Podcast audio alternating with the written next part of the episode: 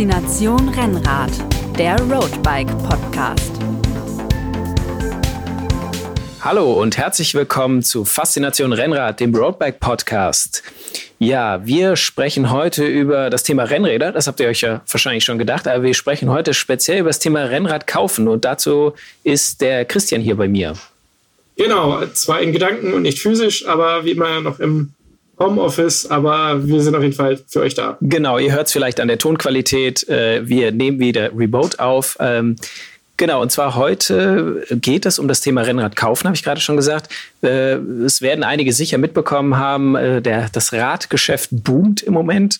Ähm, man weiß nicht so genau, ob es jetzt mit der Corona-Krise zusammenhängt oder mit dem doch dann teilweise sehr guten Wetter äh, in diesem Frühjahr. Aber eins ist klar, die Leute kaufen Fahrräder und zwar in, in Massen. Also alle Händler berichten schon von, dass Modelle ausverkauft sind, bei den, auch bei den großen Versendern, Rose und Canyon, äh, die berichten davon, dass die Lieferzeiten sehr lange sind, weil einfach so viele Leute Renn äh, Fahrräder haben wollen. Ja, und äh, Rennräder betrifft das natürlich auch. Und ja, da sind sicher einige da draußen, die jetzt sich ein Rennrad kaufen wollen. Vielleicht die erstes, vielleicht äh, keine Ahnung, einfach nur ein neues, weil das ist ja auch erlaubt.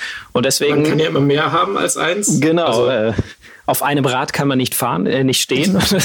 Aber, das heißt doch zwei Rad. Genau. Ähm, und deswegen haben wir uns gedacht, wir sprechen heute mal ja über das Thema Rennrad kaufen und machen eine kleine Kaufberatung Beratung und versuchen die, ja, die wichtigsten Fragen äh, beim Rennradkauf zu beantworten. Und ich fange gleich mal an, Christian, mit der ersten Frage, ähm, die auch uns oft gestellt wird. Ähm, wie viel Geld muss man denn eigentlich für ein Rennrad ausgeben? Also äh, wie viel Geld muss ich in die Hand nehmen, damit ich mit meinem, mit meinem Rad glücklich werde am Ende? Ja, also das ist wie immer die, die wichtigste und auch nicht die, die leichteste Frage, aber die Erfahrung lehrt das, was wir jetzt auch in unseren Tests haben, ähm, so an die 1000 Euro muss man einfach schon, glaube ich, investieren, um ein Rad zu haben, mit dem man dann auch wirklich langfristig Spaß hat, weil es bringt ja nichts, wenn man jetzt irgendwie, also wenn man jetzt von einem Neurad ausgeht. Gebrauchtrad ist nochmal ein anderes Thema, kommen wir auch noch gleich zu. Aber beim Neurad würde ich schon sagen, so, so 1000 Euro ist eine Größenordnung, wo man sagt, da hat man dann auch langfristig Spaß dran. Weil es ist ja auch nichts gewonnen, wenn man ein günstigeres Rad kauft, was man sich irgendwo im, im Schnäppchenmarkt oder wo auch immer schießt oder im Baumarkt, wo halt auch Rennrad dran steht. Ähm, man fährt dann und hat, keinen, hat keinen Spaß dran. Und was, was kann ich denn so als, was kann ich denn so für 1000 Euro erwarten? Also, äh, äh, was sollte denn das Rennrad haben? Naja, Bremsen und Räder auf jeden Fall, aber auf was muss ich denn achten? Also, mal für 1000 Euro sollte man eigentlich einen sehr guten Alurahmen kriegen mit einer mechanischen Schaltgruppe. Felgenbremsen ist so mein, mein Setup, wo ich sagen würde, das ist für das Geld eigentlich drin. Äh, mit einer Shimano Tiaka Schaltgruppe ist dann eigentlich auch noch im, im Budget drin. Laufräder sind dann auch in Ordnung. Also das ist dann nichts, kein, keine Hochprofil-Carbon-Laufräder, aber grundsolide, mit denen man dann auf jeden Fall wirklich, die robust sind, die funktionieren, die taugen, mit denen man echt gut und souverän fahren kann. Und ich glaube, wenn man, ich war halt immer davor, an dem falschen Ende zu sparen, weil entweder passt das Rad halt dann nicht oder es taugt nicht und man hat keinen Spaß.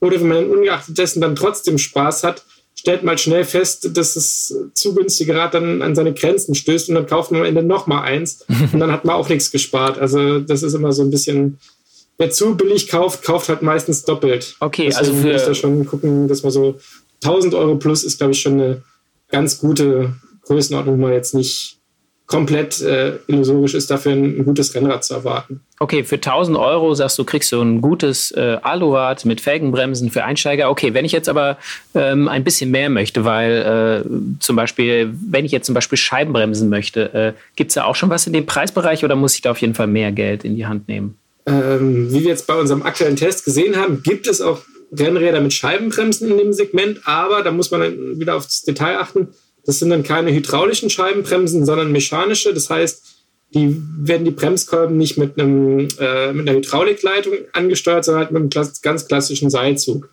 Ähm, Vorteil ist, die Bremsgriffe sehen nicht so klobig aus wie bei Scheiben, hydraulischen Scheibenbremsen.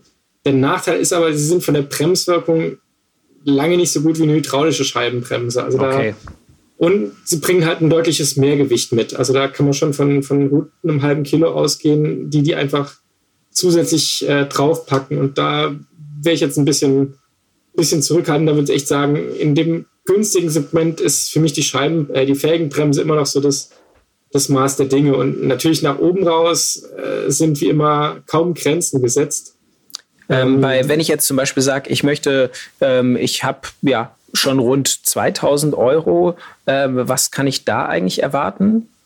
Also bei, bei 2000 Euro, also ich habe letztens bei Recherchen für Radtests festgestellt, so im Moment ist so die, die magische Grenze so 1700, 1800 Euro. Das ist so die, wo sich der Trend von Alurahmen mit normaler mechanischer Schaltgruppe und eventuell Disk zu Carbonrahmen, ähm, wo sich da die, die Spreu vom Weizen trennt. Also für, für weniger als 1700, 1800 Euro kriegst du eigentlich keinen soliden Carbonrahmen und drüber hinaus wird es mit Alurahmen schon wiederum dünn, weil ab dann ist sozusagen der Carbonrahmen dermaßen dominant, dass es echt nur sehr, sehr wenige Hersteller gibt, ähm, die dann höherwertige Alurahmen anbieten. Ich weiß, es war früher, gab es noch so die, diese Mittelklasse, wo man dann sich entscheiden konnte, entweder ein, auf einen Alurahmen zu gehen, dafür bei der Ausstattung ein bisschen äh, tiefer oder höherwertig zu sein, oder aber einen teuren Carbonrahmen mit Abstrichen bei der Ausstattung. Und diese, diese Wahl hat man in dem Sinne eigentlich kaum noch sondern ab äh, 1700, 1800 Euro ist es eigentlich so gut wie immer ein Carbonrahmen und äh,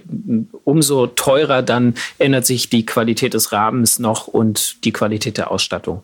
Klar, die werden leichter, es wird aerodynamischer, äh, dann kommt irgendwann so ab, ja, also mal guten dreieinhalbtausend Euro muss man dann schon rechnen, wenn man eine elektronische Schaltung haben will.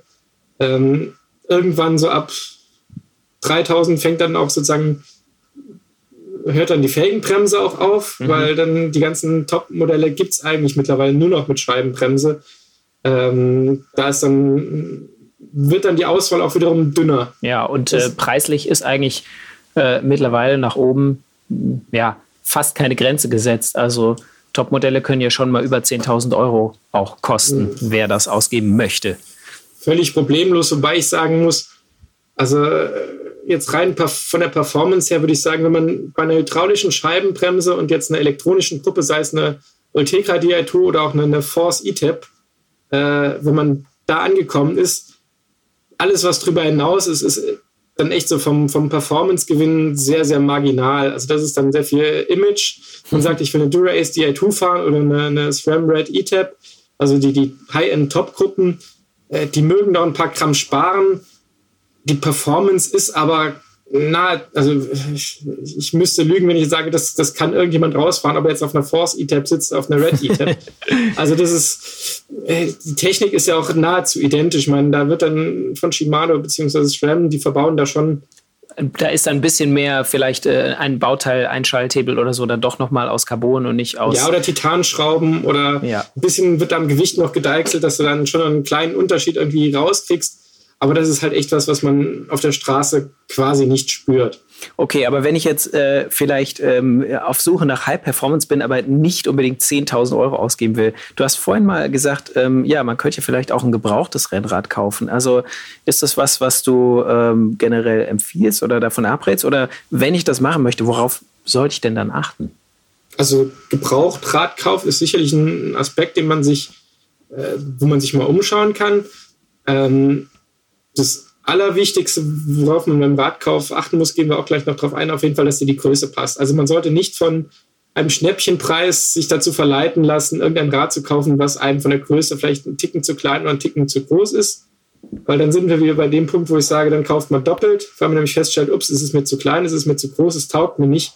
Ich muss mir doch nochmal ein anderes kaufen. Dann hat man das Geld für den ersten Kauf quasi wieder versenkt oder muss es weiterverkaufen mit einem Verlust. Dann hat man auch nichts gespart am Ende. Mhm.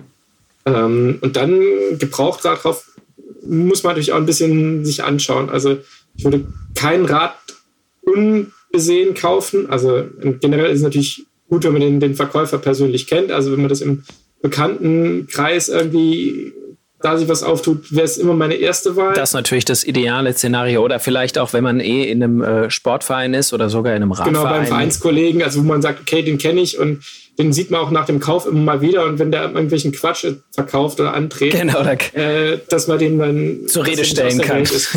also wenn ich jetzt bei irgendwie Ebay irgendwas äh, kaufen würde bei jemandem, der ganz woanders sitzt und, und der soll es mir dann schicken und ich sehe nur die Bilder vorher von dem Rad und, und da wäre ich schon sehr, sehr vorsichtig einfach, weil ist vielleicht auch ist vielleicht auch was, was man äh, eher jemandem empfehlen sollte, der äh, jetzt nicht gerade sein erstes Fahrrad kauft oder, sondern der ähm, sich schon ein bisschen mit Fahrrädern auskennt und dann auch beurteilen kann, ähm, äh, sind die Verschleißteile jetzt schon ja total runter oder äh, sieht es noch gut aus oder ist diese Macke tatsächlich nur oberflächlich oder könnte da genau. könnte da doch irgendwie mal ein Sturz gewesen sein?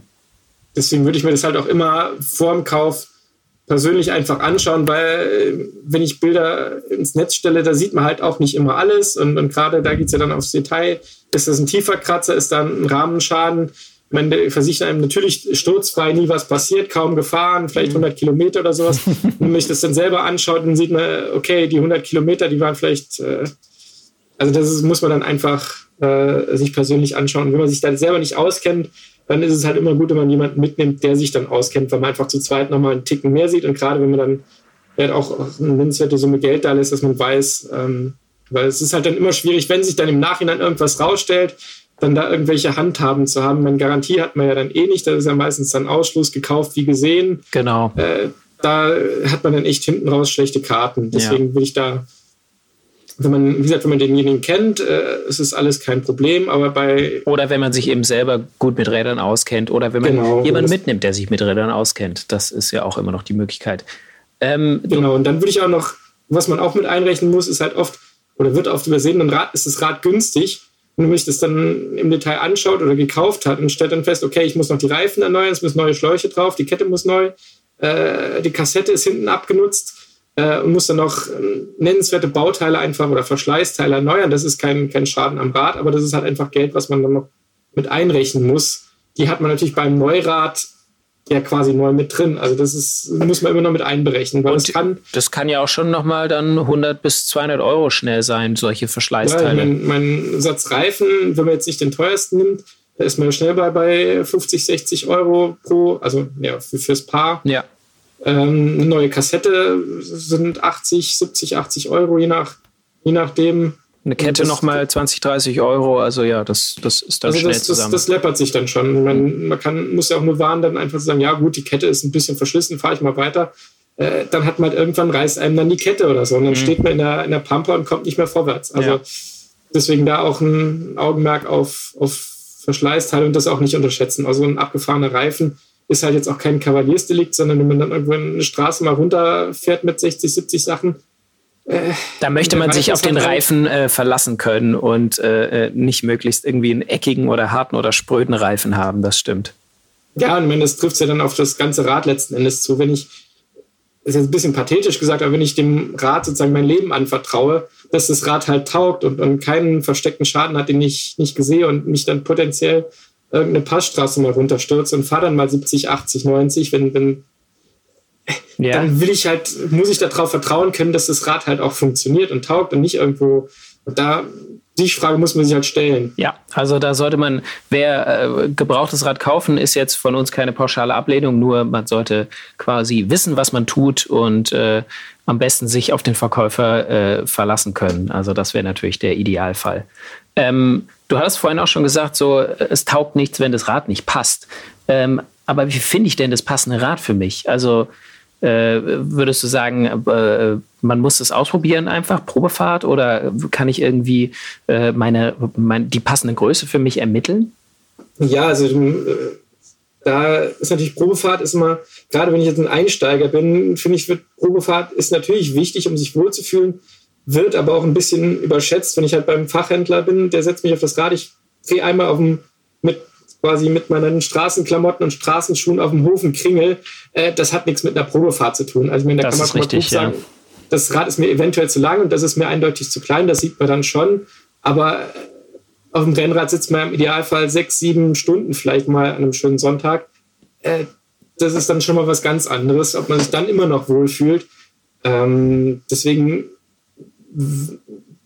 lege leg ich jedem ans Herz, sich eindringlich mit der richtigen Rahmengröße zu beschäftigen. Und da gibt es mehrere Möglichkeiten. Also natürlich kann man sich erstmal selber vermessen. Gibt es auch auf unserer Homepage roadbike.de slash Sitzposition, wenn ich richtig bin. Genau. Haben wir so einen, so einen Größenrechner, wo man halt dann, wo es eine Anleitung gibt, wie man seine Körpermaße nimmt. Ja, und, und also auch die, die kann man dann dort auch eingeben und bekommt eine, ja, eine, eine idealtypische Rahmengröße raus. Auch je nachdem, ob man sagt, man sitzt eher sportlicher oder eher äh, neutral oder eher entspannter auf dem Rad. Genau, das ist sozusagen die, also ich würde das als, als ersten Näherungswert einfach betrachten. Das ist nicht in Stein gemeißelt, weil da gibt es halt noch viele andere Faktoren. Ähm, weil jetzt auch bei vielen Größenrechnern geht es halt eigentlich nur um die Innenbeinlänge, also mhm. sozusagen von den Fersen bis oben in den Schritt, die zur Größe herangezogen wird. Das ist aber ein bisschen kurz gegriffen, weil es geht halt auch darum, wie lang ist der Oberkörper im Verhältnis zur Sitzlänge und deswegen, wer ganz auf Nummer sicher gehen will, also es gibt Bikefitter, die bieten an, dich zu vermessen und die geben dann auch Hilfestellungen, von welchem Hersteller welches Rad in welcher Rahmengröße auf deine Größe passen würde. Also ich weiß, dass es beim Radlabor beispielsweise angeboten wird. Ähm, die geben da auf jeden Fall eine Hilfestellung und es ist auch hilfreich, wenn so eine Rad persönliche Vermessung, ich glaube, die kostet 50 Euro so um den Dreh rum, wenn ich da jetzt nicht ganz mhm. falsch liege. Äh, und es bieten auch einige Fachhändler an, also die dann nicht nur hingehen und sich den, den Käufer anschauen und sagen, ja, du bist Größe M, keine Ahnung, sondern die da wirklich eine ausführliche Vermessung vom Radkauf anbieten.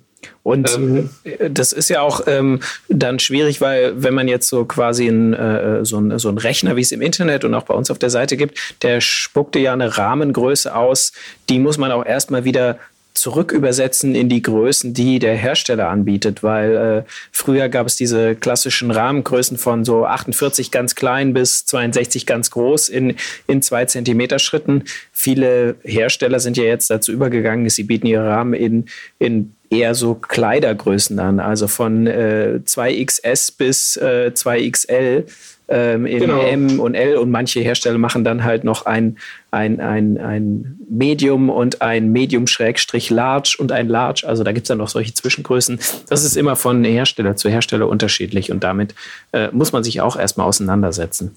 Ja, das ist, ist am Anfang verwirrend, wenn man feststellt, okay, Rahmengröße 54 bei dem einen Hersteller ist nicht Rahmengröße 54 bei dem anderen, weil das misst halt auch jeder ein bisschen anders. Also da gibt es verschiedene Varianten die historisch gewachsen sind, wie man die Rahmengrößen misst, ähm, die sich halt einfach unterscheiden und das ist nicht eins zu eins übertragbar. Also kann ich sagen, ich habe bei dem einen Hersteller auf dem 56er gesessen, das hat mir gepasst, dann kaufe ich mir vom Hersteller B halt auch einen 56er, weil mir das passt. Oder ich hatte bisher immer ein 54er Rad, deswegen muss das neue auch auf jeden Fall ein 54er sein, weil mhm. das hat sich auch ein bisschen, bisschen geändert und da gibt es auf jeden Fall auch, auch Entwicklungen. Deswegen muss man das bei jedem Hersteller und bei jedem Modell eigentlich äh, für sich erstmal ausprobieren und herausfinden, was da genau passt. Aber so ein, also so ein Sitz oder so ein äh, Größenrechner, so ein Sitzpositionenrechner kann auf jeden Fall schon mal ein Anhaltspunkt sein. Und auch hier wieder, wenn äh, ihr vielleicht jemanden kennt, der Rennrad fährt, der ungefähr so groß ist wie ihr, ähm, dann ist es natürlich äh, einfach ideal, sich mal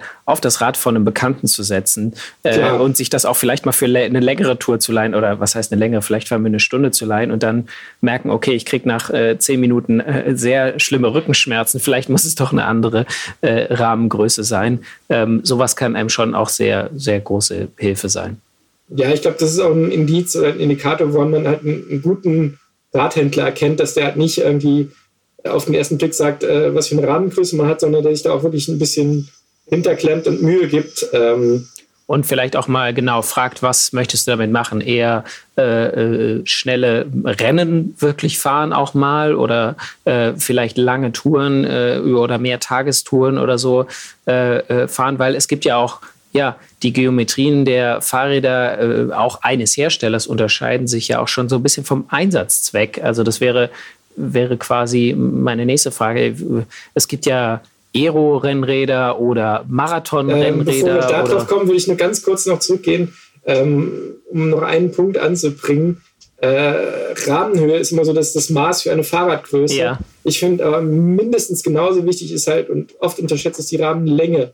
Also wie lang ist sozusagen das Oberrohr in Relation zum Tretlager bzw. zum äh, Schnittpunkt mit dem, mit dem Sitzrohr? Ähm, wird oft unterschätzt, beziehungsweise spielt bei der Auswahl keine Rolle. Es legt aber dann am Ende fest, wie gestreckt sitze ich auf dem Rad. Also wie weit ist der Lenker quasi von mir weg, wenn ich auf dem Sattel sitze.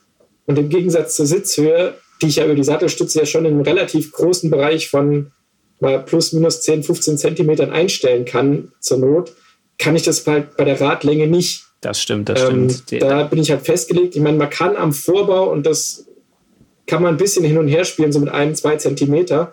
Aber alles, was man mehr macht, verändert halt die Charakteristik vom Rad schon deutlich, weil was das Lenkverhalten angeht, wird es agiler, wird es träger. Also da muss man auch einen Blick drauf haben, passt denn die Länge? Und äh, abschließend zur Rahmengröße ist es ja dann oft so, dass dann bei irgendjemandem rauskommt, ja, ich schwanke zwischen einem 54er oder einem 56er oder zwischen einem M und einem L oder L oder XL. Mhm. Und da hat sich eigentlich bei uns so die, die äh, Leser äh, durchgesetzt, wenn man zwischen zwei Größen schwankt, ist man eigentlich in der Regel mit dem kleineren Rad besser beraten. Ja, die äh, Erfahrung habe ich persönlich auch gemacht, weil es genau bei mir so der Fall ist, dass ich zwischen äh, 54 und 56 bin, was glaube ich für jemand, der so um die 1,80 groß ist oder zwischen so 1,75, 1,80, äh, äh, was da oft vorkommt. Und ähm, ja, ich bin äh, nach einigen Versuchen auf 56, äh, äh, auf 56er Rahmen bin ich dazu übergegangen zu sagen, nee, nee, pauschal 54 ist für mich die bessere Wahl, definitiv. Ja, weil, es ist, wie gesagt, was länger machen ist kein Problem. Und ein Rad kürzen, das wird halt dann schwierig. Ja, ja. Diese, also wie gesagt, da kann ich dir nur beistimmen. Jetzt äh, äh wollte ich aber vorhin genau äh, fragen, es gibt ja von äh, Hersteller bieten verschiedene Modelle an, die auch verschiedene Charakteristik haben. Die sind nicht nur unterschiedlich teuer, sondern da gibt es dann ein Aero-Rennrad oder ein äh, ja, Marathon-Rennrad oder ein, ein, ein besonders leichtes Rad. Ähm, was, was bedeuten denn diese Kategorien und wie, wie entscheide ich mich dafür die richtige? Also ich mh, mm, zunächst mal die gute Nachricht bei der ganzen Verwirrung, was für verschiedene Rennradtypen es gibt man kann mit allen alles machen. Also ich kann mit einem Aero-Rennrad problemlos auch Alpenpass-Touren fahren. Das ist gar kein Problem. Also es ist nicht so, dass es nicht geht. Äh, es ist nicht die Stärke des Rades, das ist auch klar, aber es geht generell mit allen Rädern alles. Und dann, das ist, das ist da, schon mal auf jeden Fall gut zu wissen. Also, es ist also man, man kann keinen kompletten Fehlkauf tätigen. Wie gesagt, die haben verschiedene Schwerpunkte und verschiedene Ausrichtungen. Ähm, ich finde, für die, die allermeisten Hobbyfahrer ist so die, die Kategorie, ja, die hat eigentlich einen schwierigen Namen. Manche nennen sie Endurance-Rennräder, Marathon-Rennräder, Komfort-Rennräder. Das ist ein Begriff, mit dem ich generell relativ unglücklich bin, weil ich finde, Komfort-Rennrad, das klingt so nach, nach nach Schaukelstuhl. Äh, ja, ja, so, so, so ist, damit kann man sozusagen nicht bei seinen Kumpels anlanden. Ich habe mir ein Komfortrennrad gekauft. Also das ist so. ja, das, ja, äh, sowas gibt es im Sanitätshaus vielleicht, ja. Ja, ja, also das ist, äh, deswegen der trifft aber nicht die Charakteristik dieser Rennräder. Ich meine, die sind auf Komfort ausgelegt, also sprich, die Sitzposition ist vielleicht ein bisschen aufrechter, ähm, Sattelstütze hinten flext mehr. Es wird sozusagen bei der, bei der Abwägung zwischen äh, Aerodynamik und Komfort wird halt dann doch eher das Plus an Komfort gesucht. Die Reifen werden mittlerweile breiter, also dann hat man keinen 25er Reifen drauf, sondern vielleicht einen 28er oder sogar einen 30er, mhm. der halt einfach nochmal ein bisschen, bisschen weicher rollt und ein bisschen was von den Vibrationen schluckt, weil ich muss mal, das sind halt alles immer noch Rennräder. Also ich finde, äh, man darf dann auch nicht mit an den Kauf eines Komfortrennrades rangehen und denken, das ist jetzt irgendwie die, die ein Sofa oder so, ja. Ein Sofa oder sowas, sondern es sind nach wie vor sportliche Räder, mit denen man konkurrenzlos schnell unterwegs sein kann. Ähm, wie gesagt, die haben halt einfach dann den, den Vorteil, dass sie ein bisschen aufrechter sind von der Sitzposition, ein bisschen gemäßigter und einfach für die allermeisten Hobbyfahrer, für die die regulären Ausfahrten einfach besser geeignet sind. Weil, weil Aerokarren, die sind halt schon tendenziell kompromisslos auf, auf Speed getrimmt. Da muss man dann im Unterlenker schon richtig tief runter. Das muss man dann erstmal vom Rücken durchhalten können, vom, von der Oberkörperstabilität, um dann wirklich den, den Spaß zu haben. Gleichzeitig sind sie durch höhere Laufräder halt auch echt schwer geworden teilweise. Und, Sattelstützen. Äh, und auch die, diese hohen Laufräder sind ja auch dann äh, mal eher anfällig für Seitenwind, was genau. auch für Leute, die äh, das nicht unbedingt gewohnt sind, auch erstmal äh, vielleicht abschreckend sein kann. Ja, ich kenne das selber, als ich das erste Mal mit so einem Ding irgendeine Abfahrt runtergerauscht bin und dann ein längeres, gerades Stück irgendwie, man, man rollt mit 60, 70 Sachen, ist ja kein Problem, wenn dann eine Böe von der Seite reinkommt, das muss man dann erstmal kontrollieren können. Also ja, und schon, damit man muss man auch rechnen und äh, sich davon nicht. Ja, das ist ein äh, bisschen Erfahrungssache. Lassen, ja. Genau, das ist ein bisschen Erfahrungssache, da muss man sich ein bisschen rantasten. Deswegen würde ich sagen, so diese klassischen Endurance, Marathon, Langstreckenräder, wie auch immer man sie nennt, oder der jeweilige Hersteller sie nennt, die haben schon für die allermeisten Hobbyfahrer ganz, ganz viele gute Argumente. Und ähm, diese ja, eher neue Kategorie Gravelbike, wo, wo ist die einzuordnen? Oder ist, ist das noch, gehört die auch zu den Rennrädern oder äh, ist das schon was anderes? Weil äh, die äh, poppen jetzt äh, quasi immer mehr auf und äh, gibt es eigentlich fast mittlerweile genauso viele wie ja, klassische Rennräder, sage ich mal. Ja, also Gravelbikes sind das, das Boom-Thema schlechthin. Also glücklich der, der jetzt noch eins kaufen kann, weil irgendwie habe ich das Gefühl, die gehen quasi weg wie warme Semmeln. Ja. Weil sie halt irgendwie dieses schon, ja, Eier will, eierlegende Wollmilchsau ist ein bisschen, bisschen viel gesagt, aber die haben halt schon ganz, ganz viele Argumente, die sich mittlerweile auch echt mehr und mehr rumsprechen. Ich weiß noch, als die ersten äh, vor ein paar Jahren auf den Markt kamen, hat jeder noch gesagt, Herr Rennrad mit breiten Reifen, was soll das, wer soll das kaufen? Wer braucht sowas? Wer braucht sowas? Äh, die Erfahrung zeigt, verdammt viele brauchen sowas und verdammt viele Leute haben äh, unfassbar viel Spaß damit, weil die Argumente sind halt schon relativ gut. Ich meine, die haben halt dann nicht die 25er Reifen oder 28er Reifen, sondern die fangen dann bei 33, 35, 38 an und gehen bis, keine Ahnung, 45 rauf. Ja, ja. Weil ich kenne halt von vielen, die dann fragen, Rennrad fahren, ja, finde ich schon irgendwie schön, aber Straßenverkehr äh, ist nicht so meins, habe ich Angst vor. Äh, ich habe Angst, dass ich dann irgendwie mit Autos in Konflikt komme oder Unfälle oder sonst was passieren. Äh, ich würde lieber abseits von der Straße fahren und für diejenigen ist halt dann so ein, so ein Gravelbike auf jeden Fall eine sehr gute und, und was Überlegenswertes, wo man drüber nachdenken kann, weil sie halt eben nicht nur auf der Straße funktionieren. Die Reifen sind halt meistens so aufgestellt, dass sie auch auf der Straße noch gut rollen.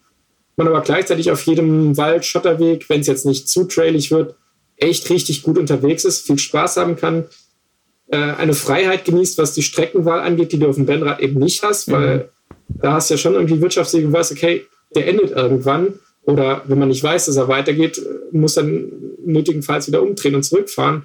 Ist immer ein bisschen blöd. Beim Gravelbike, alles, was als normaler Weg ausgewiesen ist, ist überhaupt kein Problem. Das und ich kenne halt auch einige, die dann echt hingehen und sagen, okay, ich kaufe mir ein Gravelbike mit den 38er, 40er Reifen und kaufe mir noch einen guten Laufradsatz und ziehe dann normale Rennradreifen auf und habe dann sozusagen ein Endurance-Rennrad, weil darauf läuft es meistens hinaus. Also viele Gravelbikes sind halt auch von der Geometrie ein bisschen gemäßigt, aufrechtere Sitzpositionen, eher viel Komfort, dass sie halt schon mit den Endurance-Rennrädern recht nah verwandt sind. Das ist aber, da sprichst du was, äh, äh was, was an, was ich glaube wirklich äh, äh, den, was den Gravelbike-Boom auch so ein bisschen, ja, vielleicht nicht erklärt, aber was wirklich ein Punkt, der wirklich stark für die Gravelbikes spricht, dass man mit denen auch in der Regel auch auf Asphalt schnell unterwegs ist. Und du hast eben, ja, ich will nicht sagen, du verdoppelst deine äh, Möglichkeiten, äh, wo du langfahren kannst, aber du erweiterst deinen, den Einsatzbereich halt ungemein, wenn du sagst, wenn es jetzt äh, mal wirklich richtig schlechter Asphalt ist oder sogar Feldwege, dass du da halt dir überhaupt keine Gedanken machen musst, sondern da kommt man problemlos auch lang äh, mit dem Gravelbike und wenn es dann wieder gut asphaltiert ist, dann wechsle ich wieder auf die Straße oder auf den, den schön asphaltierten Radweg. Ähm, und äh, das ist, glaube ich, ein ganz wichtiger Punkt, eben, dass damit beides geht, sondern dass das nicht nur ein Rennrad fürs Gelände ist, sondern ja, äh, ein Rennrad, das auch ins Gelände kann, sozusagen. Ja, ich meine, ich kenne halt auch äh, viele Leute, die dann sagen, hey, mich interessieren so Sachen wie Flussradwege oder sowas. Ich würde gerne die Elbe mal langfahren von Dresden bis nach Hamburg oder sowas. Wenn du mit dem Rennrad das Ganze machen willst, guckst du, ist das alles asphaltiert und welche Abschnitte musst du meiden. Beim Gravelbike äh, kannst du drauf pfeifen und sagen, hey, ich fahre ich und hast trotzdem ein schnelles Rad, mit dem man genau. fix ist, unterwegs ist, also schneller als mit jedem Hardtail, also auf den Strecken zumindest. Ja. Ähm, und von daher ist man damit echt richtig, richtig gut und vielseitig aufgestellt. Das stimmt.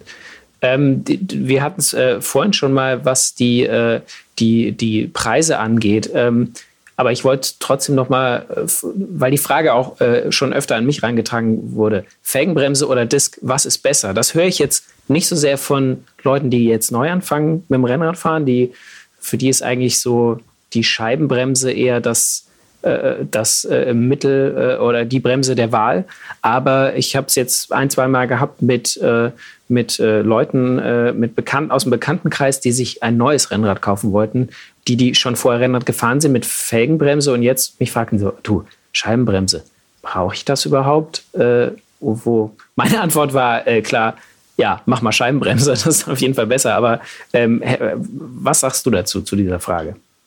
Also, man, wie ich vorhin schon gesagt habe, also bei den ganz günstigen würde ich in der Tat noch auf die Felgenbremse gehen, einfach weil er das das Gesamtpaket von Gewicht, äh, Fahrgefühl, Agilität, also bei den bis, bis 1000, 1200 Euro Ja, einfach ja. besser ist. Aber in dem Moment, wo ich dann preislich bei einer hydraulischen Scheibenbremse bin, ähm, am Ende noch mit dem Carbonrahmen, würde ich immer zur Scheibenbremse gehen. Mhm. Einfach aus dem Grund, äh, die hydraulische Scheibenbremse bietet einfach die, die beste Bremsperformance, funktioniert unter allen Bedingungen, geringe Handkräfte. Äh, und was man auch nicht unterschätzen sollte, das ist halt die Richtung, in die es zweifelsfrei geht. Also wenn ich dann mir ein Rad kaufe und dann drüber nachdenke, ob ich mir vielleicht mal in ein, zwei, drei Jahren irgendwie ein Upgrade gönne, neue Laufräder oder sonst irgendwas, das wird nur noch mit Scheibenbremse wirklich sinnvoll sein. Also ich glaube, Felgenbremse wird es zwar immer noch geben, aber es wird halt keine Neuentwicklung in dem Bereich wirklich geben, wo ich sage, okay, da wird wirklich High-End neu entwickelt, sondern das sind dann vermutlich in den allermeisten Fällen irgendwelche Durchläufer. Die gibt es halt immer noch, weil sie immer noch verkauft werden. Ja. Aber die, die, die Musik wird bei den Scheibenbremsen spielen. Ja, das, äh, da, äh, dann bin ich froh, dann habe ich meinen äh, Bekannten immer den richtigen Rat gegeben. Das war nämlich auch meine Aussage. So, setz auf die Scheibenbremse, die ist, äh, äh, die ist die Zukunft, nämlich.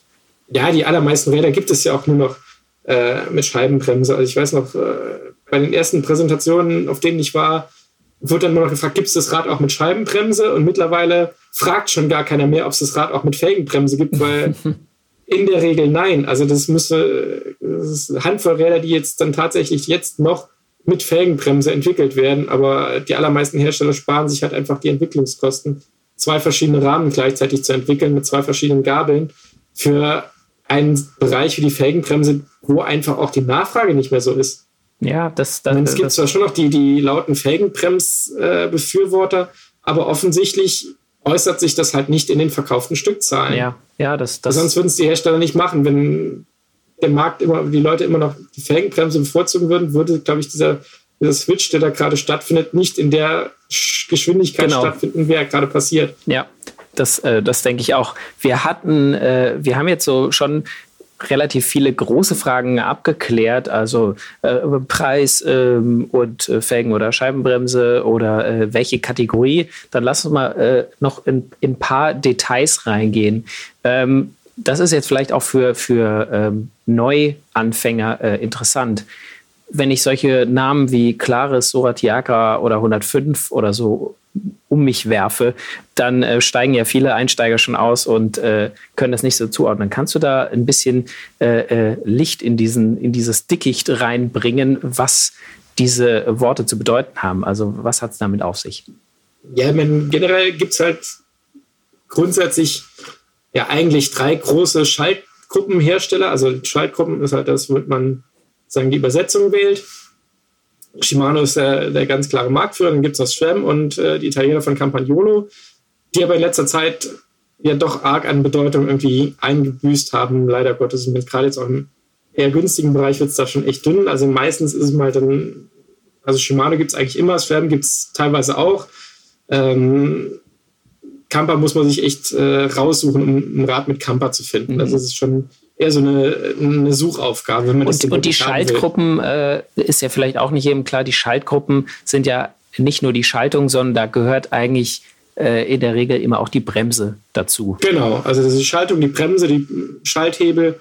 Also das ist dann schon ähm, Das ist alles eins. das komplette, komplette Programm. Und ähm, wie gesagt, da gibt es halt verschiedene Wertigkeiten, ähm, die sich dann sowohl in Performance als auch vor allem im Gewicht dann unterscheiden. Wie gesagt, die, die Shimano Claris ist sozusagen die, die unterste Shimano Rennrad-Einsteigergruppe.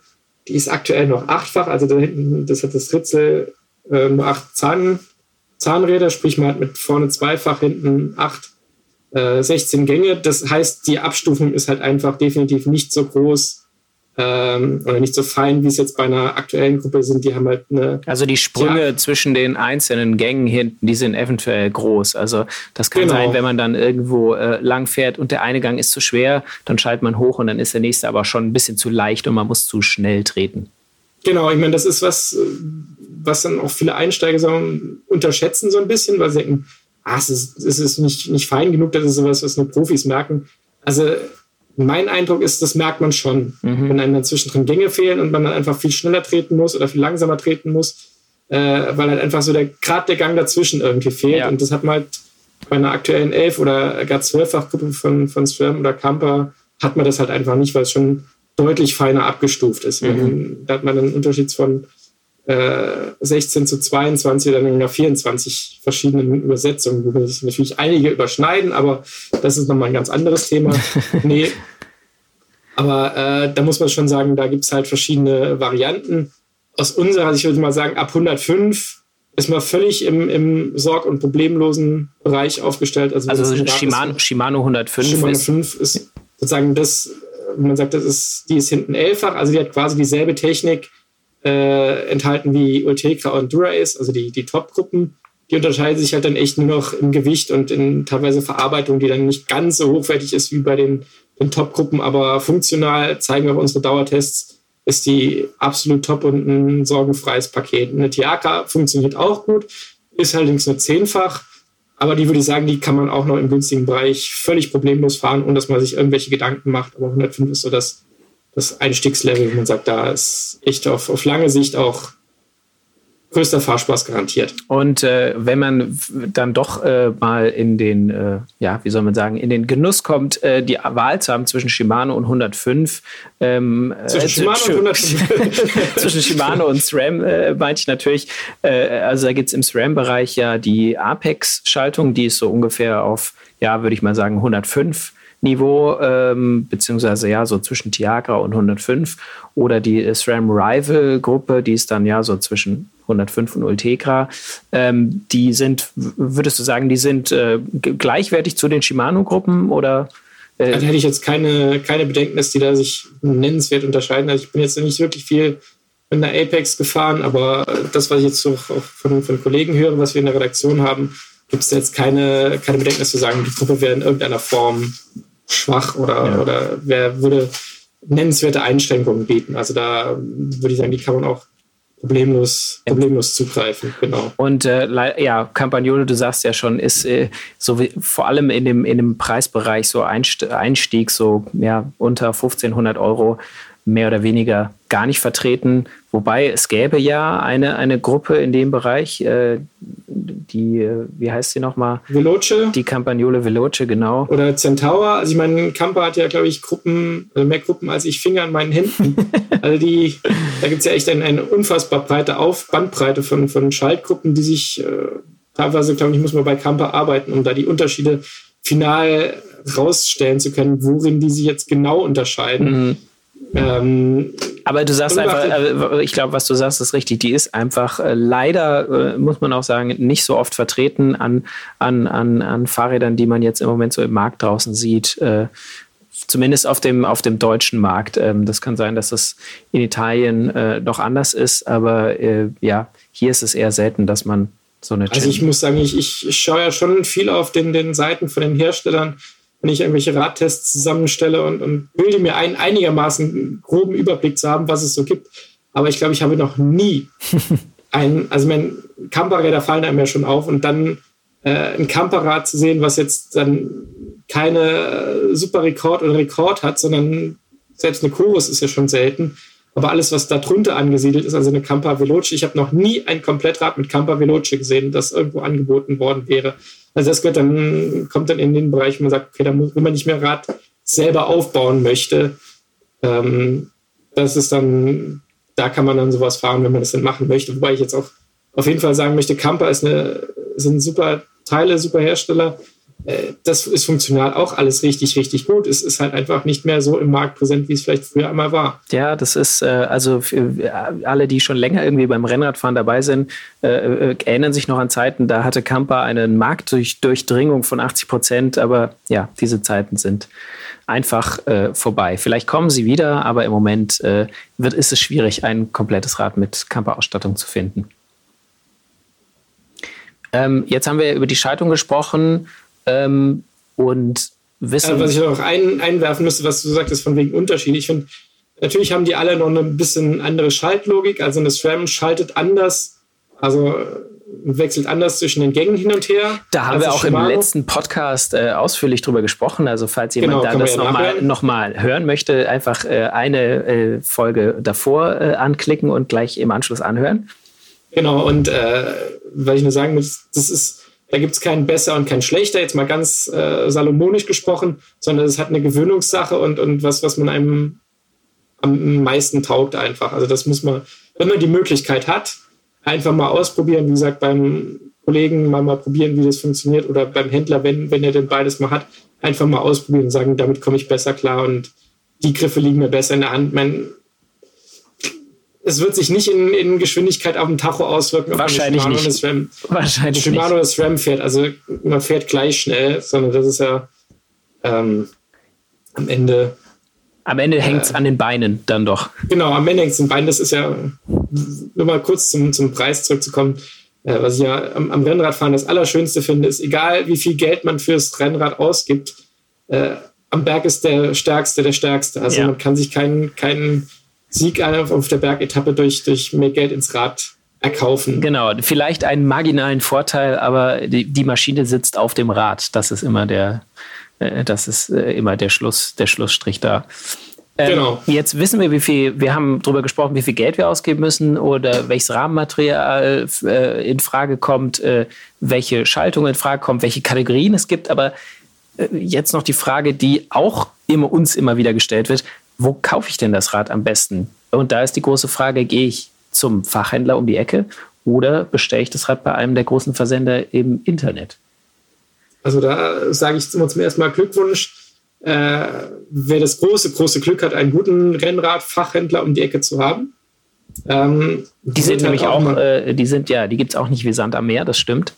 Nee, also Fahrradläden gibt es zwar schon noch, aber ich würde halt ein Rennrad wirklich auch nur beim beim Händler kaufen, der da wirklich Expertise und, und einen Schwerpunkt drauf hat, einfach weil es so viele Fragen und, und, und, und spezielle Sachen gibt. Ähm, ich erinnere mich an eine Begegnung, habe ich mal versucht, mit einem Tubeless-Reifen bei meinem, bei einem Wald- und Wiesenhändler auf der Matte zu stehen und zu fragen, ob er mir da irgendwie weiterhelfen kann. Äh, der war mit diesem Tubeless-Konzept nicht wirklich vertraut. Mhm. Also das war dann so ein bisschen, wo ich sage, okay, Fachhandel, wer sich damit Rennrädern auskennt, wirklich super. Aber die muss man halt auch echt suchen gehen, dass man da sagt, weil es ist halt auch einfach, muss man auch sagen, ein schwieriges Marktsegment und ein klassisches normales E-Bike verkauft sich halt einfach viel, viel mehr. Und da ist halt auch viel sozusagen verschoben worden, dass die echt seltener geworden sind. Deswegen, äh, aber um dann auf deine, deine Frage zurückzukommen, Fachhandel oder Versandhandel, ähm, jetzt mal, wer, wer ein blutiger oder ja, blutiger Neueinsteiger ist, der noch viele Fragen hat und ich noch viel viel wissen muss, ist, glaube ich, mit dem Fachhandel echt gut beraten einfach.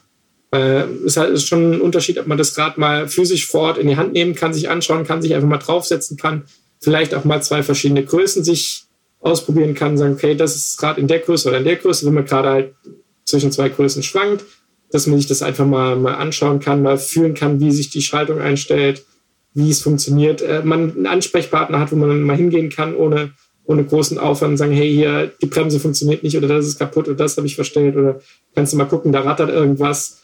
Ja, das, ähm, das, ist, das ist natürlich schon viel wert, wenn man, wenn man selber jetzt nicht so äh, sicher ist, was äh, äh, Fahrrad- oder Rennradtechnik dann angeht. Ich meine, was man ganz klar sagen muss, dadurch, dass äh, der Händler sozusagen als, als Zwischenstritt fehlt, können natürlich die Versender am Ende das, das bessere Preis-Leistungs-Verhältnis anbieten. Also mhm. ich kriege beim, beim Versender definitiv mehr mehr fürs Geld, weil ich halt den, den Fachhändler nicht auch noch mit bezahlen muss. Der muss ja auch irgendwas verdienen für seinen Aufwand. Ähm, das ist äh, ja völlig legitim und, und, muss ja auch so sein.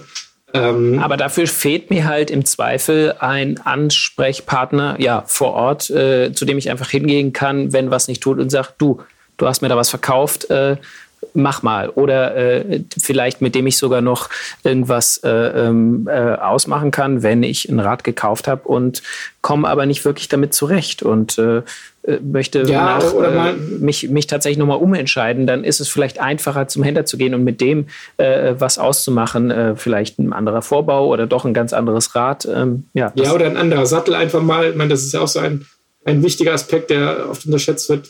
Auf jedem Fahrrad ist ein Sattel drauf aber ob der passt und zum eigenen Puppes passt, ist ja noch lange nicht gesagt. Und beim Fachhändler, äh, die haben ja oft dann Satteltestkonzepte, sprich, den frage ich, äh, ob ich meinen Testsattel draufschrauben kann, der wird mir dann montiert. Dann fahre ich damit mal zwei Wochen, bringe ihn zurück und sage, okay, der taugt, dann kriege ich halt den neuen Sattel drauf. Oder aber er taugt nicht, dann probiere ich halt nochmal ein anderes Modell aus. Ähm, das kann ich so in der Form natürlich beim ähm, Versandhandel nicht machen. Weil am Ende äh, schicke ich das Rad dreimal hin und her. Oder wenn es darum geht, Sachen wie, wie ein Service oder ein Check-up, dann sollte ja mal sein Rad irgendwie einmal im Jahr mal durchchecken lassen. Das ist halt was anderes. Ich, ich schmeiße es gerade ins Auto, fahre fünf Minuten zum Händler und der guckt mir das halt dann mal durch, dass halt die Züge noch alle in Ordnung sind, dass die Bremsbeläge taugen ähm, und so weiter und so fort und macht mir das. Oder ich muss das Rad in den Karton packen und schicke das halt dann mal für eine Woche oder anderthalb oder zwei irgendwie zum, zum Versandhandel. Ich meine, die bieten das auch an. Stimmt, weil, weil, weil genau, das, das, die, die Möglichkeit gibt es, äh, dass man das Rad dann einschickt, aber ja, das ist äh, eventuell äh, mit mehr Aufwand verbunden, als einfach es beim Händler vorbeizubringen.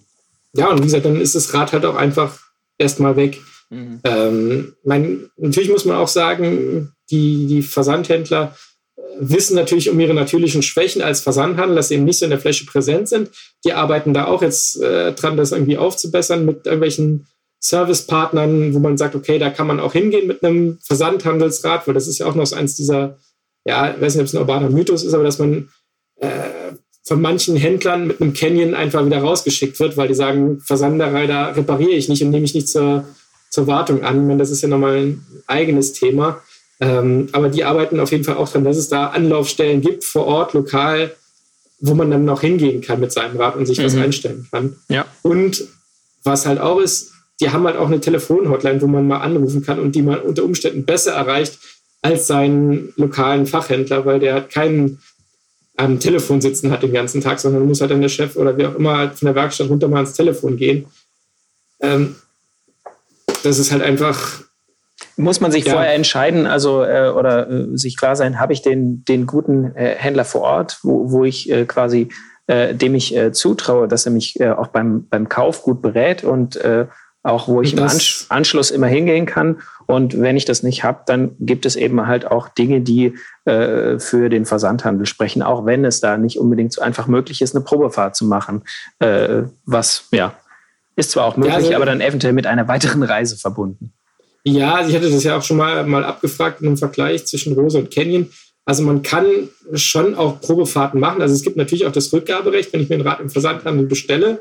Also das kann ich durchaus auch zurückgeben. Ähm, es sollte halt möglichst neuwertig sein. Ich kann nicht eine 100 Kilometer Tour fahren mit dem Rad äh, und es dann zurückschicken und sage, taugt mir nicht. Also ich kann schon, aber dann muss ich auch damit rechnen, dass zumindest ein gewisser Wertverlust mir in Rechnung gestellt wird. Also man, die sagen zwar, sie sind da relativ kulant, aber ich muss halt damit rechnen, dass sie sagen, okay, die Bremsbeläge sind runtergefahren, äh, die können wir nicht mehr als neu verkaufen, da muss man schon ein bisschen Hand anlegen, dann muss man halt eine gewisse Summe X eventuell einkalkulieren, dass man die dann bezahlen muss. Das stimmt. Also jetzt ähm, sind wir quasi so weit, dass wir äh, uns entschieden haben für ein Rad. Wir haben, äh, wir wissen, was für Geld, was für eine Schaltgruppe, bei welchem Händler wir es kaufen wollen. Äh, jetzt habe ich mein Rad. Äh, bin ich dann, bin ich dann fertig? War es das dann oder oder brauche ich noch was zum zum glücklichen Rennradleben? Man braucht immer noch was. Ich meine, das, das merkt jeder von uns. Also man, man braucht eigentlich ständig was. Also ich meine, ich weiß nicht, ob irgendjemand von uns an einem Fahrradladen vorbeigehen kann äh, und reingeht und, und, nicht irgendwie irgendwas feststellt. Und wenn es so eine Trinkflasche ist, die man immer noch mal braucht.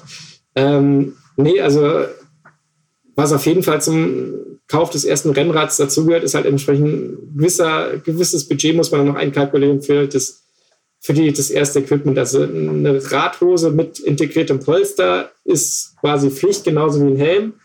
Ähm, ein paar Schuhe und da sind wir dann wieder beim Thema Klickpedale. Also da gibt es ja auch viele Vorbehalte von, von Einsteigern, so, äh, Klickpedale, da komme ich ja nicht mehr raus und fall um. Äh, meine Antwort ist immer, ja, du fällst um.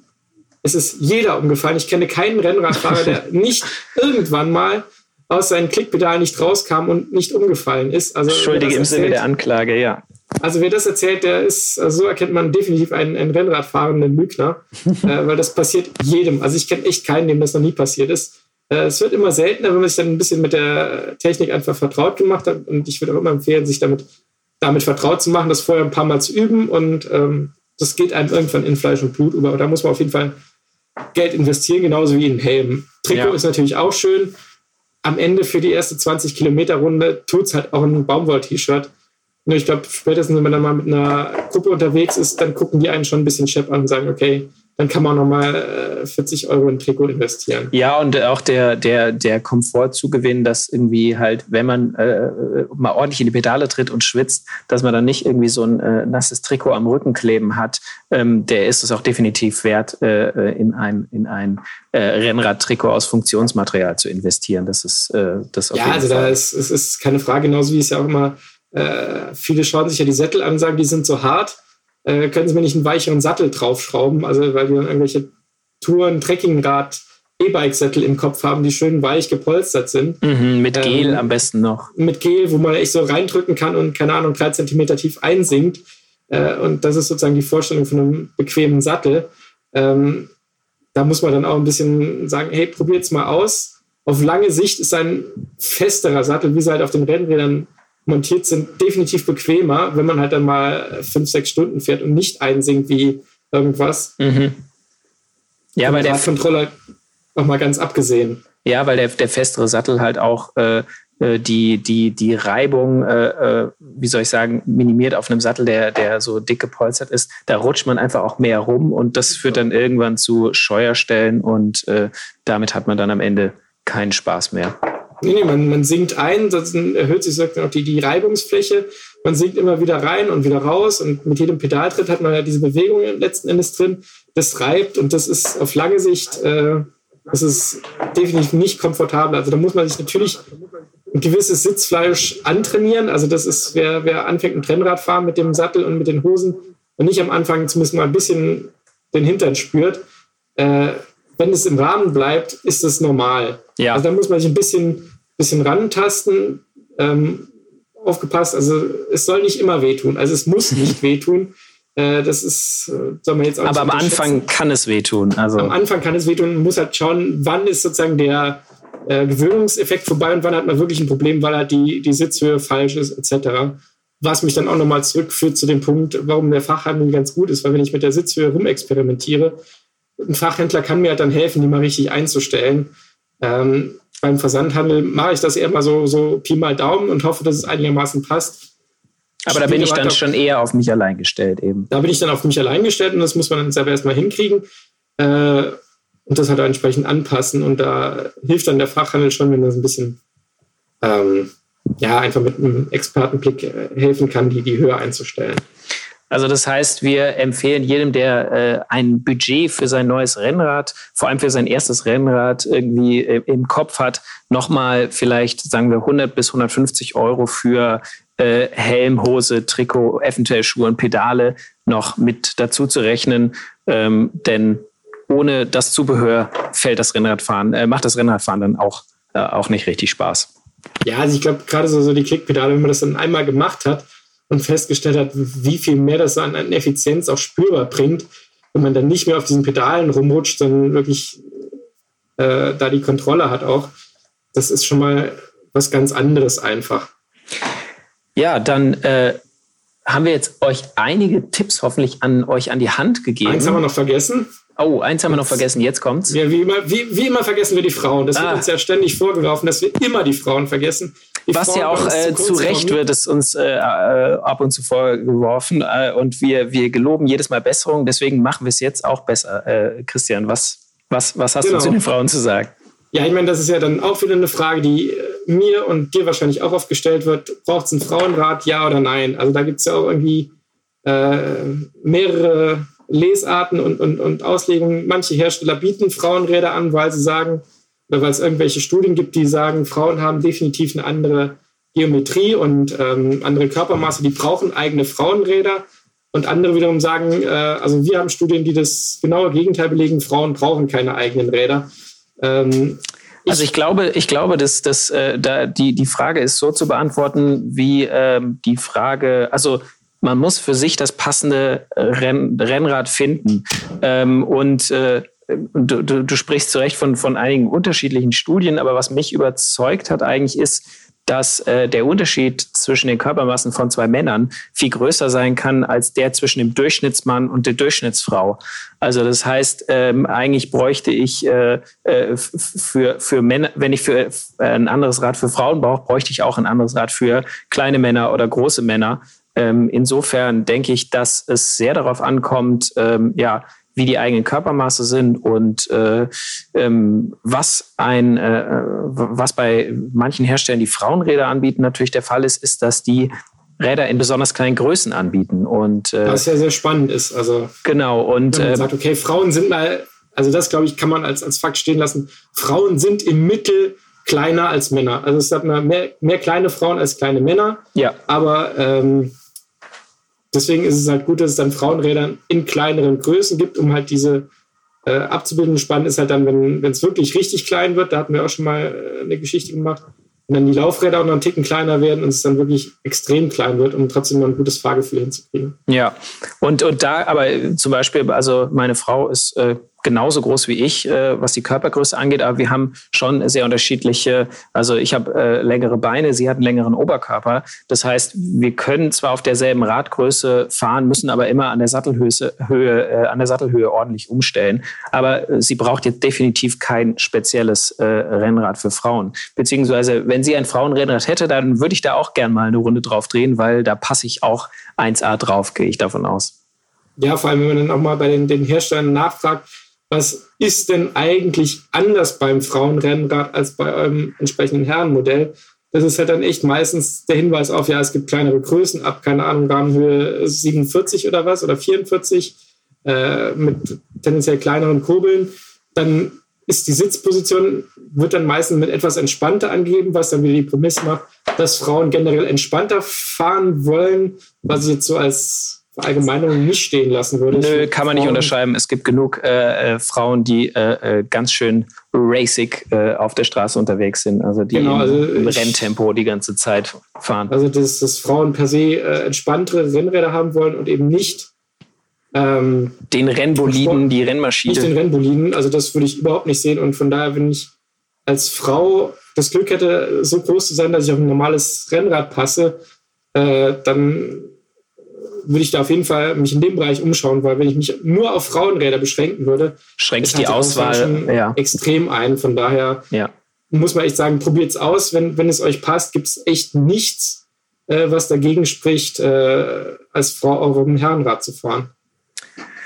So, aber dann äh, sollten wir jetzt äh, tatsächlich dieses Thema hoffentlich äh, für unsere Hörer erschöpfend behandelt haben. Denn äh, wahrscheinlich haben wir noch viel, viel mehr Fragen aufgeworfen als als wir beantwortet haben. Aber Nein. das Gute ist ja, wir beantworten auch gerne Fragen. Also wenn ihr Fragen habt an uns, dann äh, schickt sie uns doch an äh, podcast at roadbike.de und ähm, dann können wir sie in einem der zukünftigen Podcasts auch mal äh, auch mal beantworten. Und äh, wenn ihr weiter euch noch zum Thema äh, Rennrad kaufen äh, informieren wollt, dann könnt ihr auch auf roadbike.de äh, vorbeischauen. Da gibt es auch eine Kaufberatung zum Thema Rennrad. Oder ihr könnt äh, die Roadbike kaufen. Im nächsten Heft behandeln wir das Thema äh, Kaufberatung nämlich auch und testen auch Rennräder in der 1000 Euro Klasse. Ist das richtig, Christian? Genau, Rennräder ja. bis 1000 Euro und genau, ja. wir haben auch mit ja, viele spannende Themen noch sonst. Also es lohnt genau. sich auf jeden Fall. Also äh, kauft das Heft oder abonniert es am besten, schaut bei uns im Internet vorbei und schreibt uns eine Mail an roadback@podcast.de, podcast at roadback.de natürlich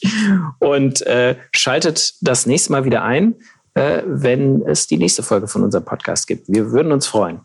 Auf jeden Fall. Also dann vielen Dank fürs Zuhören und bis zum nächsten Mal. Danke auch. Ciao. Ciao.